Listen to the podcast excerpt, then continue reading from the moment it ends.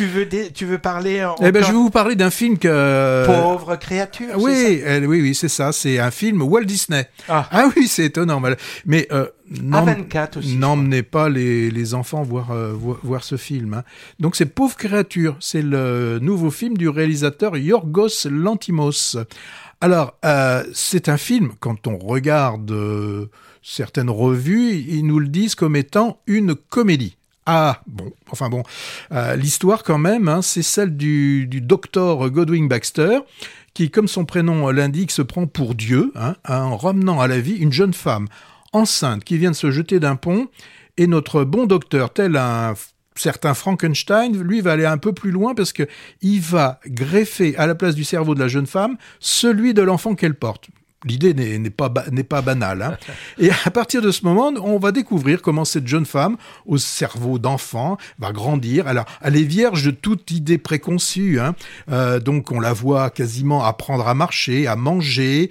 Elle ne répond à aucune exigence de la vie euh, sociale. Et c'est ainsi que nous aurons le, le, grand plaisir de la voir recracher les aliments qu'elle n'aime pas, uriner en public.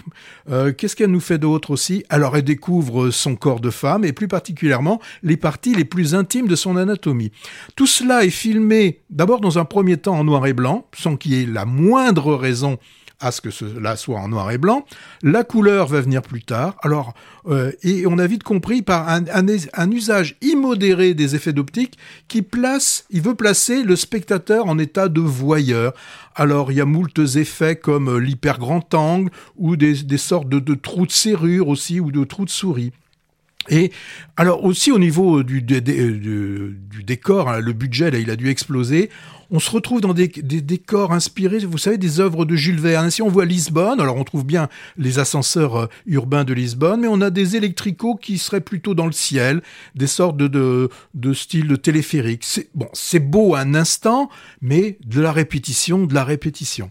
Alors, euh, selon le synopsis, on nous dit Imperméable aux préjugés de son époque, Bella est résolue à ne rien céder sur les principes d'égalité et de libération. Voilà, c'est ce que dit le synopsis. Alors, elle, pour se libérer, le réalisateur, il trouve rien de moins que de l'envoyer travailler dans un bordel. Donc, c'est quand même une certaine vision de la libération de la femme. Hein. Moi, j'ai eu plus l'impression que le réalisateur, là, il sait plus à assouvir, euh, au moins à l'écran, certains de, ses fantasmes. Alors, il fait intervenir sous forme de freaks, hein, de, quasiment de monstre l'acteur que l'on voit si bien jouer dans L'homme d'argile. Donc là, il, on le voit. Raphaël Thierry. Oui, il dit juste un, mot et on voit juste son corps qui, euh, bon, son, son, son, corps un peu, un peu monolithique, mais là, qui, et son visage nous est présenté aussi quand même comme, je l'ai dit, hein, comme un freaks. Bon, alors, c'est sûr, hein, le réalisateur, il a, il a souhaité choquer, provoquer, mais moi je dis que n'est pas binuel qui veut. Hein. Et pour moi, euh, les plus pauvres dans l'affaire, ce sont c'est nous, pauvres spectateurs.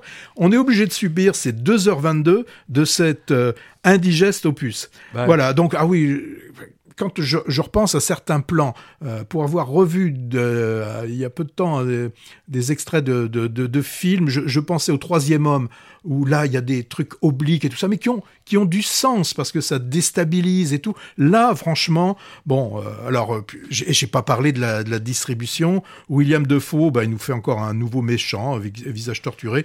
Et Emma Stone. Emma Stone, Là, elle a tout fait pour être nommée aux Oscars, c'est sûr. Mais je la trouve absolument ridicule quand mm. elle veut faire la petite fille. Elle le fait très très mal. Et moi, je pense à des Valérie Lemercier. Quand elle fait une gamine, Valérie Lemercier, elle sait faire une gamine. Là, Emma Stone, elle sait, sait pas le faire. C'est un film arnaque. Ah, d'accord. On voit que tu n'as pas aimé. Bon, je, conte gothique et grotesque complètement barré.